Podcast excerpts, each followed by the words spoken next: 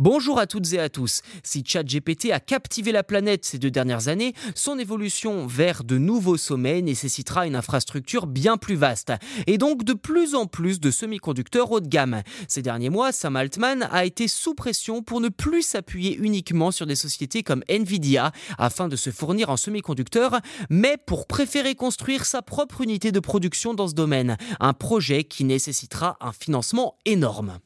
Ces dernières semaines, Sam Altman était en tournée justement avec d'importants fonds d'investissement et des géants de l'électronique pour lever des fonds dans le but d'implanter des usines de fabrication de semi-conducteurs spécialisées dans l'IA aux quatre coins du monde. Si le projet était déjà ambitieux, la réalité est qu'il sera encore plus grand que prévu. Selon les informations du Wall Street Journal, le patron d'OpenAI pourrait amasser une somme absolument folle, entre 5 000 et 7 000 milliards de dollars.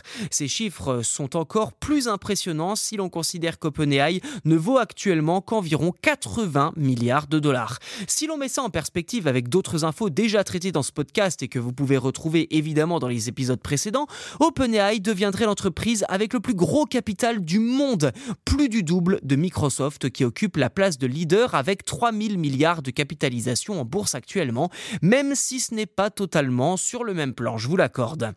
Ce que fait Sam Altman est unique dans le domaine de l'investissement privé. Concrètement, son objectif est de rassembler investisseurs, fournisseurs d'énergie et fabricants de puces pour produire ensemble des semi-conducteurs dédiés à l'IA.